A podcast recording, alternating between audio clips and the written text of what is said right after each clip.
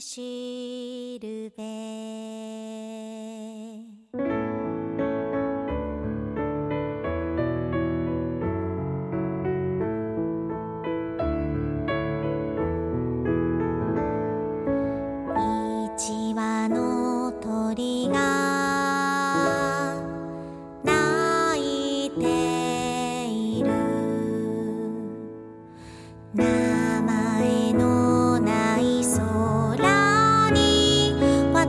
大家好，欢迎来到《网文那些事儿》第十四期的节目，我是主播 maybe。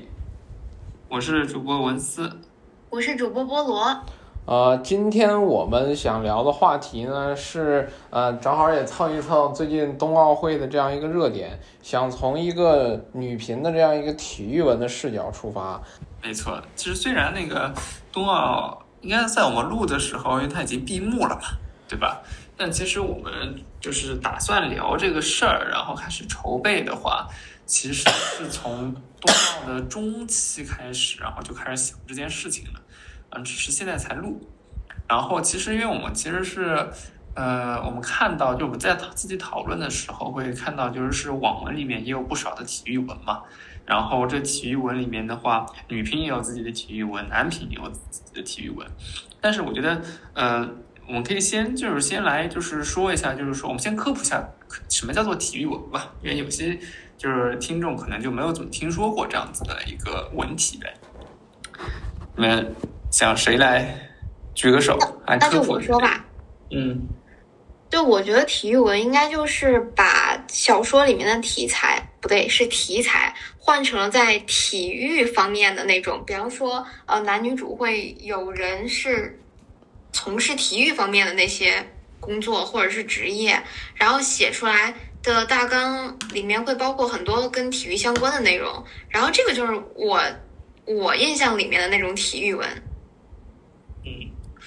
呃，我觉得那个菠萝他就是菠萝说的更多是从女频视角上看哈，就是从女频这边然后去体育文的话，其实就是说，嗯、一般来讲，呃，男女主或者是说他的整一个背景的话，可能是运动员或者是体育学校的学生，那或者是在体育学校里面发生的事情，啊，但是我觉得在在男频这边的话，可能就是更非常会偏，就是说竞技项。就是呃，可能不单单是身份或者是一个世界观的一个转变，可能更多就可能更多就是说去讨论，比如说足球，那我就是谈论哎怎么踢是吧？的主角就是通过怎么踢足球，然后慢慢成长的，然后以及会大量的去写，就是一场比赛里面他的一些足球的一些对抗的一些就是细节。那么这这种对作者的那个就是功力还是，特别是男频的体育馆，我觉得对作者的那个功力还是比较有，嗯、或者门槛还是有些高的，就是他是需要有很多就是对体育的一些了解，这样子才能去做。嗯你觉得呢？我觉得没有问题啊。然后体育文，包括我也看过一些，对吧？比如说你去这个踢球，比如说像起点现在这个体育榜的这样一个第一名是禁区之狐，对吧？林海听涛他是专门一个写体育方面的作者，呃，从嗯足球怎么去做科学训练，对吧？怎么去这个足球的各种战术啊，然后这种各种各样的这种都需要你有一定的这样一个积累嘛，你才能够把这个体育文写好，不然的话写出来就是那种无脑的体育爽文，对吧？对，因为我看了一下，就是说，其实咱们看那个起点榜单呢，其实就能不是榜单是分类，其实就能看出来。你就在整体的起点，如果它按玄幻起，就是仙侠，然后体育这样子去分的话，其实你看仙侠起点里面现在有七万六千部，但是体育的话只有四千八百部，非常少。哎，比体育更少的是军事，三千六百部。所以说这这其实就可以看得出来，其实说我觉得第一是因为体育文它也难写，那第二也是因为看体育就是喜会去看体育网文的人没有那么的多，其实算是一个有一点小众的吧。那这是男频这边的情况，不知道女频那边的话，就是体育题材那边多不多呀？哎，其实我觉得跟男频的情况差不了多少，就是女频的体育文也不多，而且真正特别出彩的就更少了。我觉得女频体育文应该更小众了。对，但是应该也不算小众吧，就是当当体育这方面在人们视野中比较热门的情况下，大家还是会就是着重去看一些跟体育有关的，还可以，只不过确实比较少。就是我觉得这个可能就是跟网文它这个这个题材有关的，就是说，那么如果我要去看就是一些体育背景的一些呃一些就是内容的话，其实可看的方面有很多嘛。因为体育的话，它其实是一个脱胎于现实的一个东西，就是现实里面有很多有，我可以去看比赛，我可以看视频，我可以看历史上的那种精彩的那种集锦，对吧？那我想看爽的话，我不一定非来从你这个就网文的那种就是虚构的里面去看。那那像比如说你看个仙侠什么东西的，那其实内容就比较呃局限了，就说因为这种东西它电视剧拍也有拍，但是说也没有你网文写的好看。我觉得我觉得可能是因为这个样子，所以说你如果想看体育内容，不一定是从网文这儿看。没错，而且我突然想到一个点，就是我在想，为什么体育文那么不好写？是不是因为，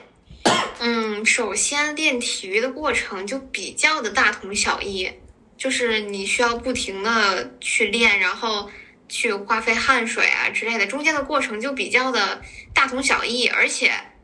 结局一般，不管男频女频，应该都是主角是最。最厉害的那个吧，就相当于他能从他所在的领域得到最高奖赏那种感觉。这样的文章，他除非在中间的情节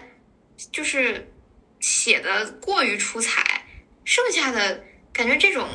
文章没有什么能给人特别大惊喜的地方。我感觉啊，就是。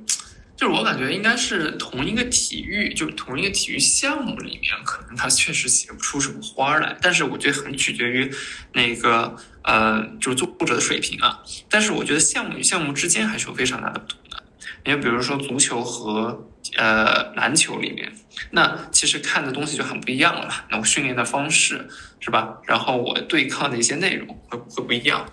嗯，我但我觉得还是服男频的，就是我觉得女频可能。就是项目项目之间可能也不会有太大差别，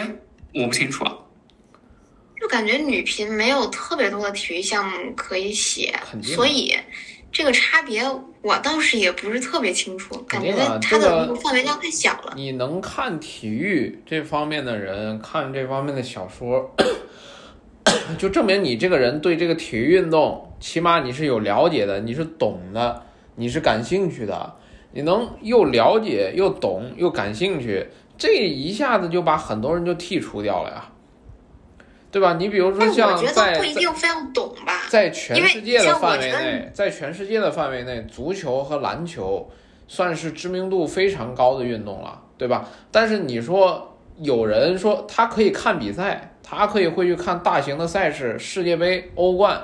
然后什么的亚冠，什么各种比体育赛事，他会都会去看。那你觉得他如果就是一个人，如果他只看体育赛事，他不关心平常的各种联赛，比如说什么各种这种国内的联赛，还是说某某某某领域的联赛，那我理解你连压根连一个球迷都算不上，你只是恰逢有奥运会。恰逢有什么这样的大型比赛，它的关注度很高，你正好对它感兴趣，对吧？就是证明你如果是对甲这个联赛感兴趣的，你才能在某种程度上算是对这个这项体育运动感兴趣。那你如果连联赛这种，比如说比较精彩的这样一个电视啊、什么转播呀，你都看不进去，那小说这种更慢热的，我理解你可能就更看不了了，就更更没有兴趣看了。我觉得这好像是男女频之间的差异，因为女频写体育文还是会，呃，比较着重爱情，至少我看的爱情占比都蛮大的，所以就算不是特别了解，只为了看一些就是自己很喜欢的爱情故事，也是有人看的。你看，这就是男女频之间的一个差别哦，就更多的会写爱情故事，体育其实。它也是一个主流，但是它可能会有更大的篇幅在这个情感上，是吧？对，我觉得女频可能本身就有很多的文章，它重点的都在爱情故事。现在也有就是不写爱情故事，只写女性搞事业，但是还是一个比较小的体量。嗯，对，我觉得你看啊，就是就是在事业文里面，女频就事业文在女频本来就不多，那么你要在事业文里面单独去裁出来一块，说我写体育，是吧？那就更少了。所以说，我觉得在女频这边的话，其实大家其实就是我觉得是抱着一种对运动员或者对于那个体育的一种就是兴趣。然后呢，就想在那样子身份下，然后看一下，就是体验一下感情的一些就是经历，是吧？嗯但是在男频这边的话就是不一样，是吧？男频这边的话，我就是一个铁杆粉丝，是吧？我我必我只我一不是以就是那种外围的，只是对体育感兴趣，而是我非常懂，特别想去看，所以说才会去了解这些东西。那我想问一下，如果就是你们就是看男频体育文的门槛要那么高的话，那如果那个作者在某方面，如果在某一个点写的没有那么专业，那他岂不是会被骂呀，会被喷？你首先能有喷的这种能力的人是少数，就还是那句话啊，就是体育文肯定有那种写的很专业的，他就写的很实际，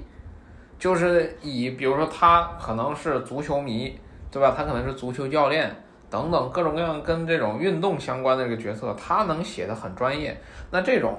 你确实很难去反驳他，对吧？但是体育文也有那种没有专业的。不带专业性质的，比如说体育里的系统文，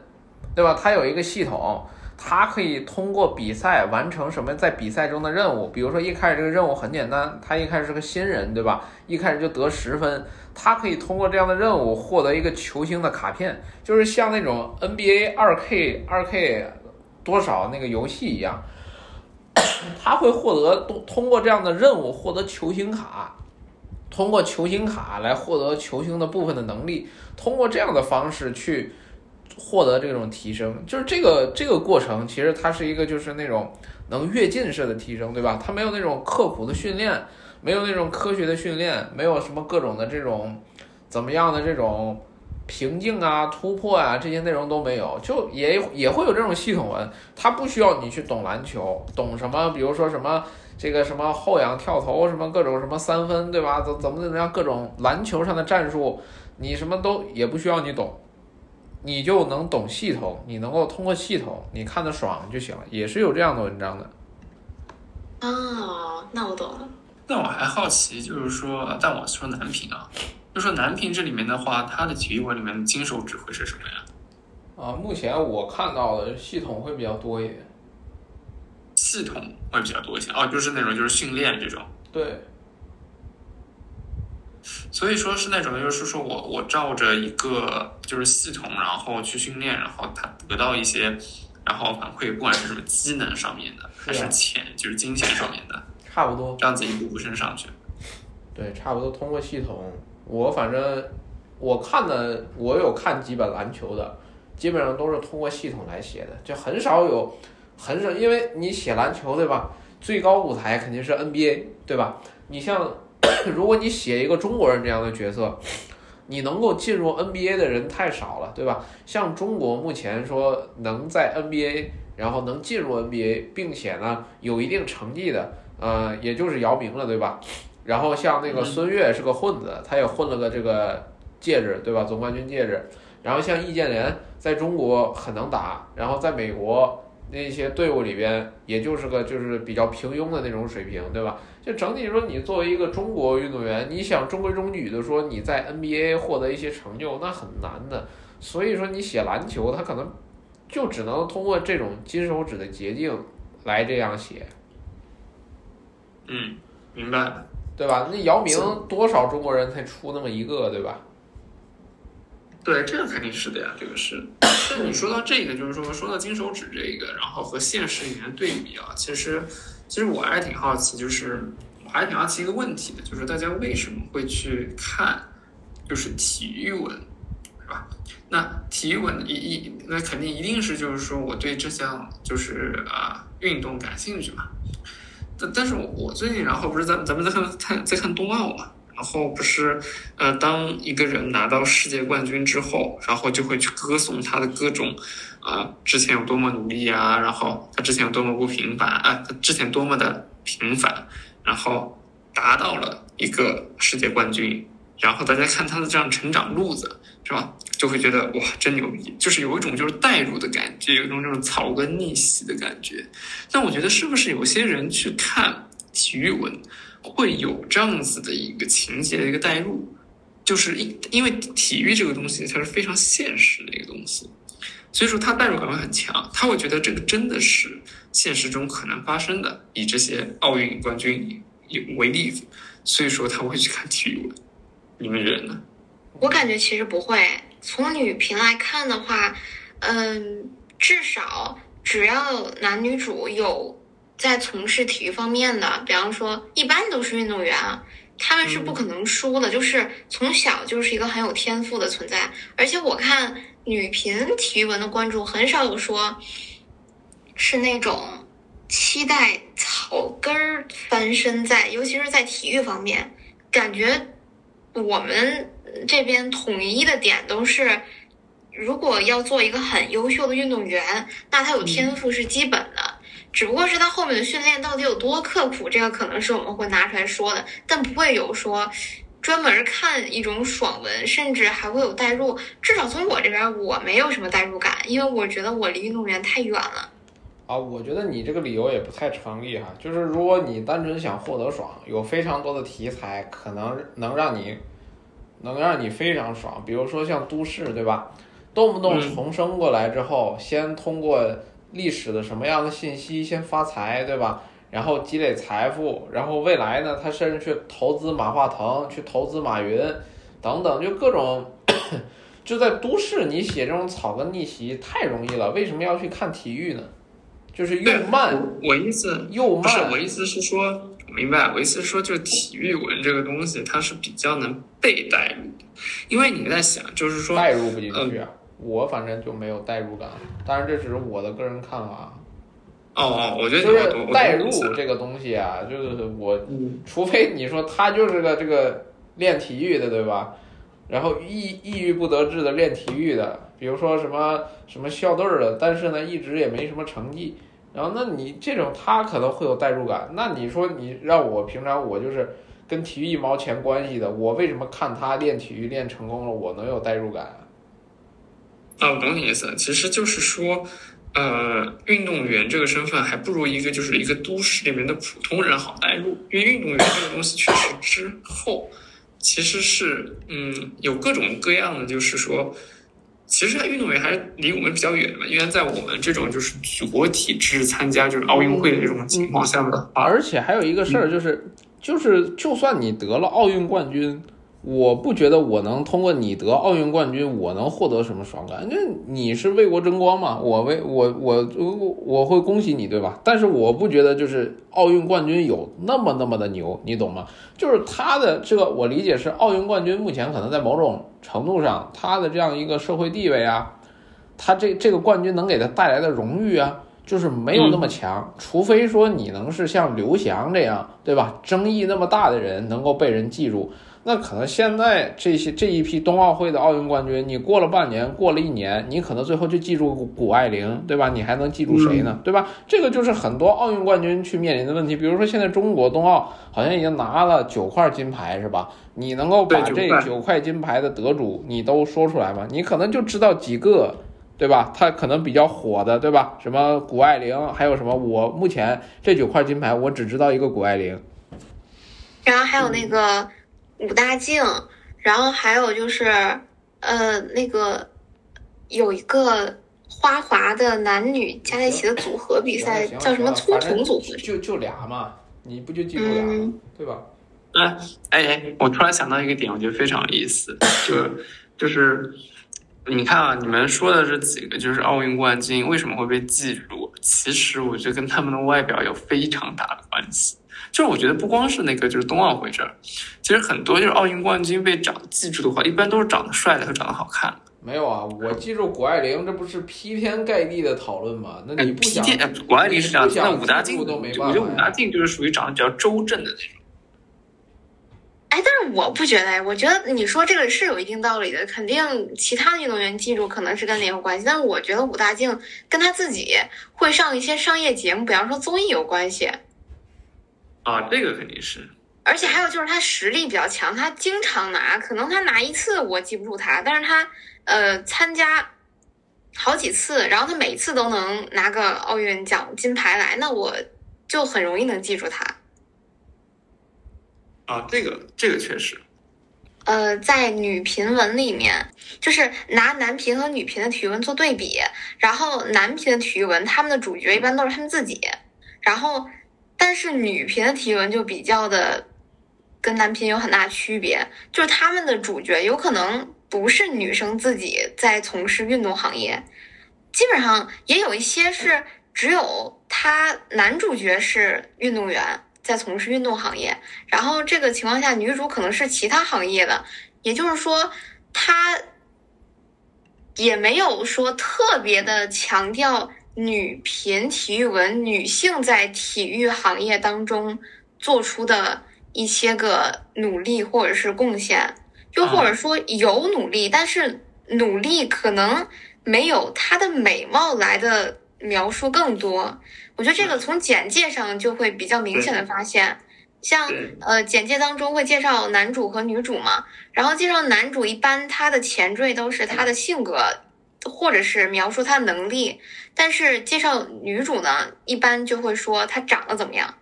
就是这是一个大前提。然后我还去看了几本儿，就我一开始觉得女频要是其他文这么写吧，我还能稍微理解，但是我一开始没有想到体育文也是这样的。后来我去做了个调查，我看了大概十多本儿啊，基本上都是这样一个介绍模板。然后我就觉得，好像就算在女频的体育文当中，对女性的外貌描写还是就是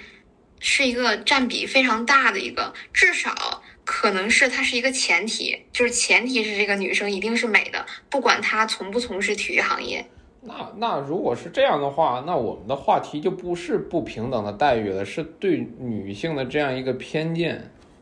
对，我觉得就是一个偏见嘛，就是说你，你即使就是我觉得最惊讶的点是在于，就是我们当然知道，就是在现在社会里面，女性她就是遭受到不平等待遇的，对吧？不是不平等，但是这是偏见。是咱们刚才说的偏见，就是偏见嘛，偏见和平等是一样嘛。那但是呢，就是说我比较惊讶的是说，即使在呃女性就是读者比较多的女评文里面，然后而且大多数都是女性作者嘛，然后女性作者也会潜意识中的，然后或者是去迎合女读者的一些口味，然后去把就是女运动员或者是女就是体育文的女性里面，就是重点去描述她的一些外表，是吧？去消费她的外表。我这这是一点，我觉得还有一点比较最有意思的，还是就是说我们之前不是说。就是呃，如果女性就是体育文里面的女主，她是运动员的话，她会是什么样子的运动员呢？就是她是什么样子项目的运动员？就基本上都会是一些比较适合女性，就是或者说适合好看女性的，比如说像击剑，是吧？花滑，像这样子的话是比较大多数类型，而不会是击剑好像都没有哎，我好像都没有啊看到。台就是花滑球，台球、对什么花滑台球这种什么这种是吧？但对，但没有那种什么举重运动员，没有一个女主是举重运动员，或者没有一个女主她是嗯打拳击的，对打拳击的，对吧？是吧？像这这这就很奇怪啊！就是说，这我觉得其实就是对女性的一个偏见，就是我你其实相当于就是说，呃，在一个恋爱故事里面，是吧？一个举重运动员，一个拳击的女性运动员是一个非常小众，就甚至说的难听一点，就是他们可能认为这样子的、这样子的，就是这样子身份的恋爱是没有人看的。是吧？因为这这这些运动员，大多数情况下，我只能说大多数情况下啊，就是说可能外表上不占优势，是吧？那那这就是大家读者现在的偏好。其实我觉得这就是个非常严重的一个偏见，这个事情。嗯，对，而且这个偏见也不仅仅是就是女频体育文，是女频的所有文章，有只有小部分。说是呃，可因为我也没有见过特别多，我目前见过的就是比较热门的文章，所有的文章基本都对女性外貌有过描写，哎，就算有那种偏现实向的，比方说那个女性呃讲了她的悲惨的婚姻，然后但是也是说她的婚后，她生了孩子之后，她身材变样了或者怎么怎么样，但是她婚前一定是比较美的。哎，那假如说有有人写了举重女的举重运动员的这样一个爱情，因为像举重这个领域嘛，我们看很多奥运比赛就知道，就是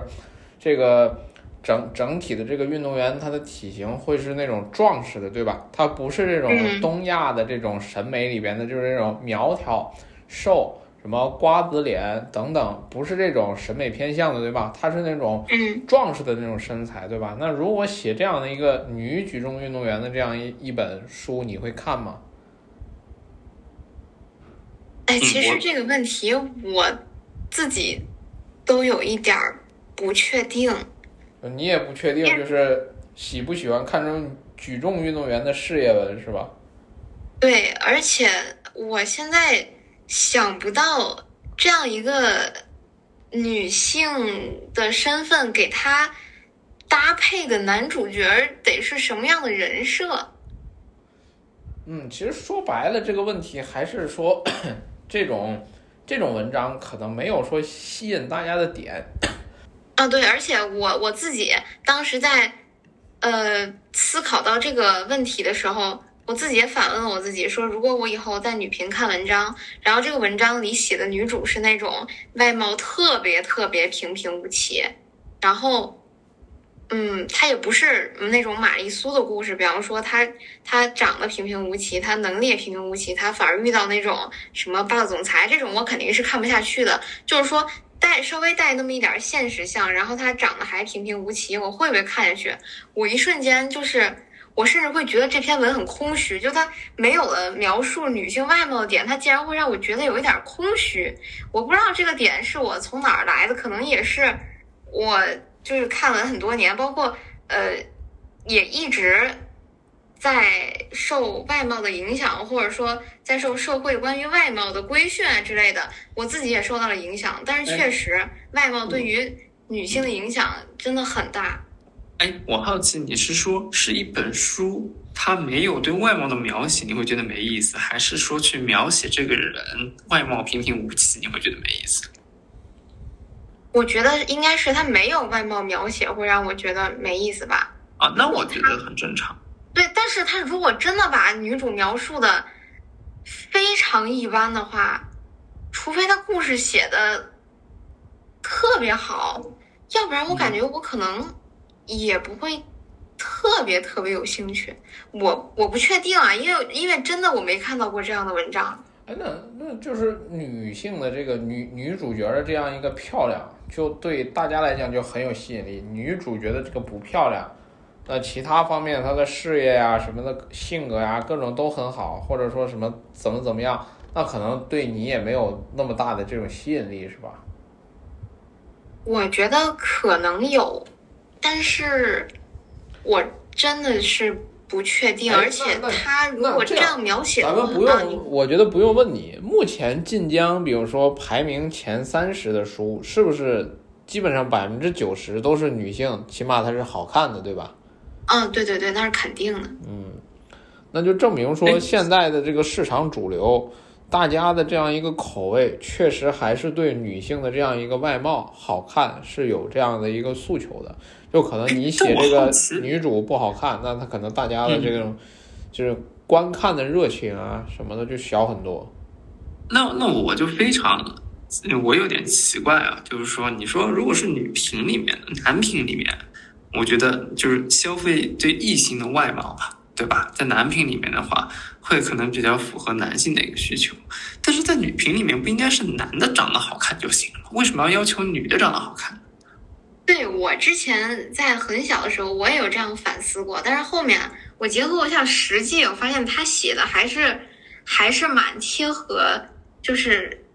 呃现实的状况的，就是主要是肯定女频里面的男主是大部分都是好看的，但是很奇怪，我甚至有见到过大热文章里那个男主长得比较平平无奇的，虽然特也特别少，但是我确实见到过，而且还是有很多人喜欢的。这个我觉得得从女性对于在求偶方面，不不不不是求偶，说错了，女性在婚恋观方面啊，对于男性的这个长相要求，确实跟男性相反。至嗯至少在我周围，如果女性不管是谈恋爱还是怎么样，就除了那种极其对颜值有要求的，剩下的基本上所有女生都跟我说，对，她第一选择要看性就是人怎么样，对吧？其次啊，对对对能力啊，就是比如说事业上表现怎么样，对吧？对，那其然后实，对，那其实按照道理来讲，男性也应该对女性是有这样子的要求的。但但是但是，就是理想情况下，应该都是看这个人的性格，对吧？辅助是外貌。但确实，我感觉现在大多数男性基本上看的都是外貌，就对女性的要求，就或者外貌的比重会比较大一些。对我后面我也那其实研究了这个，那我觉这个得好像跟那我觉得问题还是为什么会就是女读者会对这个女主角有要求？那这个东对，西这是就这是最奇怪的。我觉得有没有可能是女读者投射了自己内心的那么一个她自己看到的需求，就有可能她自己都不相信，长相普通的女生会遇到那种，呃，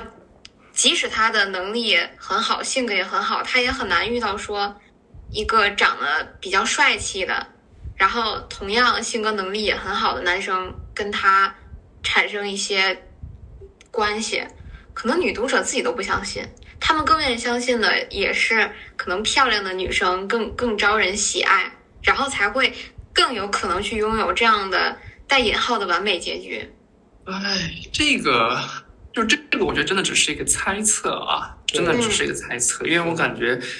这肯定不是一个定论，因为我感觉这个定论，如果是这个是定论的话，我感觉会被很多人骂的。这个不，这个只是我们从目前的这样一个，比如说晋江的一些这个文章，就是一些网文的现状，我们去猜的，对吧？对，没错，是猜的。对，因为我觉得这个它，嗯我也想不出来一个很好的一个就是可能性。就就如果这个是数是真的，哎，但我们可以不一定说网文，我们如果去衍生的，因为网文这个事情，它其实对于男女性的外表，其实是可以靠自己的想象的。就我就算我说哦，那个男生平平无奇，但他也不至于是丑的吧？他自己在我的脑海里想象中的话，至少是我理解的那种平平无奇，是吧？就是至少五官端正，对吧？但是如果我们搬到电视剧上看，一个电视剧上基本上就是男主或者是爱就是就是偶像剧里面的男主，一定是不会太丑的，而且是如果丑的话会被人喷的很惨。对，这是很明显的，就但是我嗯，我补充一句啊，但是我好像确实就即使是在呃，就以女性观众为导向的这种就是泡沫剧里面，女主也确实一般也都是好看。这是因为明星能当演员的，一般就不会差到哪儿去嘛。或者就是说，比如说贾玲，她就不会去演偶像剧。不是的，不是的，这跟那个呃，你刚才说的第一点没关系，就是跟观众本来对这个角色的需求就是需要她长得漂亮，尤其是很多的影视剧，它对于女性角色的描述，甚至是什么绝世大美人这种级别，这种就比较的多。嗯，因为我我后面有去研究一下，为什么就是说男女能对外貌的差异那么大，我也看到了一些结果。基本上就是说，是父权社会对男女的影响，导致了女性更多的可能是主内嘛，然后她就会更多的去研究自己的外貌。而且我自己从我身边看，我觉得外貌焦虑这种事情似乎都刻进女生的骨子里了，至少是大部分我周围的。嗯，就他他甚至很难说去解放一下自己看的文章里的女性，她可能都没有这种想法，因为她就是想让自己漂亮，她看的人也漂亮，然后这样她才会有更多的那种怎么说，更多的那种平常心去接受一个自己完美的这个点吧。她女性所说的完美是会加上自己对外貌的要求的。哦，我觉得你说这个特别有意思，就是说，相当于就是说我我现实中的外貌焦虑已经在折射到我所消费的内容上去了，不光不光是我要看的电视剧，是吧？或者是说我要去看的小说，我也一定要就是说是一个，嗯，是一个好看的，或者是外表上很 OK 的，而不是我，而我更大概，这是我更大概率去选择消费嘛，对吧？就是，但是如果是呃不太好看，或者是说，或者是说相当于很普通的，我就没有这个欲望去消费，这样子我可能我可能代入不了，或者是我压根儿就不相信这样子的人设会有那样子的呃故事发展线。没错儿。啊，那我那聊了这么多这个小说上的，是那我们聊聊现实中的这种，比如说我们聊到这种冬奥，对吧？会不会有一些这个这个女性的运动员，她们虽然成绩很好，但是她们在样貌上受到了批评呢？哎，这个好像没有哎，因为我看冬奥会的女性就是运动员，长得都挺好看的，都挺好看的，尤其是呃，尤其是像，尤其是像，虽然有很多的那个运动，但是你像武大靖啊，他们所参加那个运动，他们包裹的很严实，基本都不怎么露脸，嗯，只有像花滑，就是这种露脸，而且是把女性的美表现的比较完整的，剩下都是把脸遮住的，而且大家好像也不太需要露脸。哎，那你们之前说的那个有有有，还是有吗的，我觉得。就是嗯，嗯之前不是对，之前不是说那个呃，一个非常就是恶臭的一个就哦是，广东卫视的那个是吧？对对对，就是那个投票是吧？就是把呃谷爱凌和全红张红婵，婵对，还有谁啊？我记得是三个人好像。就这两个，哦，就这两个。哦，嗯说是呃给让让男性观众投票什么呃最喜欢的运动员是不是？那个不，他好像是说把这两个人进行比较，说这两个人哪一个女性更受男性欢迎。哦，对对对对对，这个就是非常，这个是真的挺恶臭的。我跟你讲，这就是我纯粹的去引号，就是男性的这样子的一些偏好，然后相当于是从呃，就是相当于是从外表或者是说他的言谈举止去评价一个女性嘛，对吧？那么就是因为我是觉得这两把这两人比在一起就非常的那个呃不合理。你说一虽然都是，但全红婵是不是更小一点？全红婵是全红婵才十四岁左右吧？对，就是你把俩小孩子，就谷爱凌也二十八岁吧，他是吧他十九，两个小孩子，操，对我我我甚至想刚才想说说这个提了这样一个提案，就尤其是。呃，可能谷爱凌她长相偏欧美，她可能长相成熟一点，但是全红婵她一看就是个小孩子，就我我甚至不懂她是怎么去拿这两个都没有说跟成熟女没没性挂有可比钩的性，对吧？对，而且他嗯甚至是有未成年儿童，她这个比的真的太阴间了。对，我觉得一是阴间啊，二我觉得联系你刚刚说的就是外貌这件事情。其实我觉得就是说，呃，首先我们刚刚讨论就是女性对于自己自身也会有这种外貌焦虑嘛，但我觉得比这个更严重的是男性对于外貌，对于女性外貌的那种就是，呃，非常深对非常深的一个偏见，因为你看，即使对运动员，那么如果我们相当于我们去评价一个运动员来说的话，那么第一反应一定是他的能力，他的那个就是成绩，对吧？但是像广东卫视这种骚操作，是吧？我觉得广东卫视这样骚操作所代表的是很多大众的男性的一些呃偏好，也就是他把这两个女性比比在一起，相当于比比他们俩的外貌。那你如果单纯比外貌来讲的话，那肯定也是谷爱凌嘛，对吧？那嗯去制造这样子的话题性，其实更加去迎合男性这样子的一些所很深的偏见。我觉得男性对于女性的这个容貌焦虑是，他不是焦虑，他是这种就是执，就是执念。我觉得对对都已经反正变形了，已经。对，有点像是刻在骨子里的那种追求了。而且我我觉得就比如说像，就比如说有的体育赛事会比较火嘛，他肯定都还会遇到说什么什么什么最美什么什么某个领域的什么足球运动员，对吧？可能大家对这个人的关注会首先是关注他的外貌上，其次才会关注他关注到他的专业能力上，对吧？就很多人可能就是说你的这个人的专业能力很强，比如说你作为一个女性运动员，在某个领域你的专业能力很强，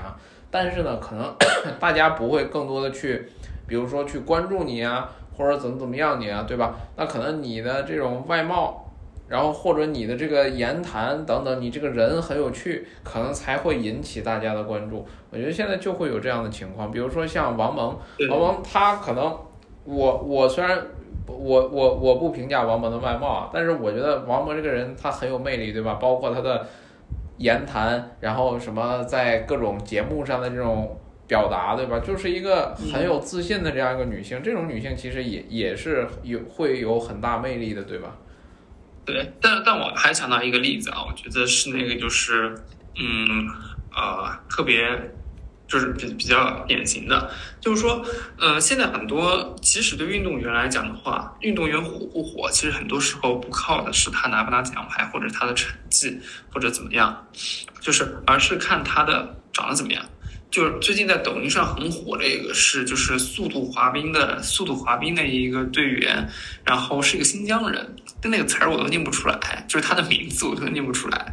就是是一个非常飒、非常 A 的一个一一一个一个女生。然后她的火就是她当然也很厉害啊，就是她参加奥运已经代表觉得很厉害，但是她是她比起其他的，比如说像武大靖或者说呃像王蒙这样子的，她所在的体育上的成就肯定是有一点差距的。嗯但是她就是能火，她非非常的火，但她火就是因为她好看，纯粹是因为她好看，再再再加上一些体育的增色，所以我觉得大众，就是我觉得说实话啊，我觉得就是，嗯，这个从不管从男性女性来讲的话，其实很多时候或者叫大众或者叫呃国民，其实大家都是在消费，很多时候是消费人的一些外表。嗯嗯，是在消费别人的外表，但是我看，其实目前看到的那个方向还可以，除了广东卫视这么，就还是正常人会偏多的，对吧？哎，我我我我我我说一下刚刚那个队员的名字，叫阿合纳尔。阿和纳尔不认识。对，行，呃，那咱们要不今天就到这儿吧。然后我觉得反正嗯，聊聊到现在，感觉说确实会有这种外貌的偏见，对吧？然后就是嗯或者说在外貌这块儿会对女性有额外的要求，但是整体上我觉得哈，我从我的视角来看，我觉得正常人还是多的，对吧？就是。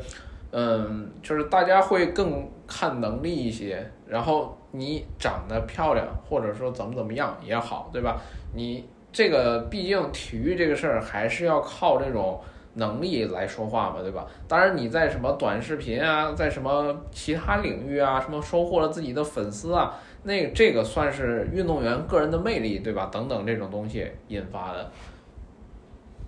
没错，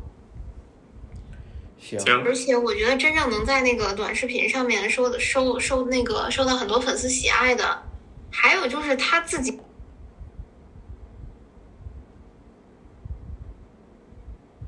喂，又没声了。行，没事，那那那这段就剪了吧。行，咱们就这边没听到刚才菠萝想说啥，再说一遍，然后我回去剪一下。嗯，我记下来了。我没听到啊。我我我也没听到，但不是我我已经记下来了，就是在四十七分，没事就把它整段直接剪掉。不是让他再说一遍内容啊，不是把它光把它剪掉啊。嗯，他听没？他 他应该打电话了吧？哦，行，啊，我回来了，我回来了，我刚刚掉线儿了。嗯，你再说一遍吧。对，就是说，呃，我说，嗯，就是运动员在那些短视频平台收获到自己的粉丝，我觉得更多的还是要靠他个人魅力，当然也要靠他本身营销。我觉得营销对运动员来讲还是蛮重要的。嗯，正是。嗯，营销这个事儿在哪儿都挺重要的。行，那我们今天这期节目就先到这儿。好行那么大家下期再见感谢收听。非常感谢大家的收听我们下次再见拜拜。拜拜。Ok 了。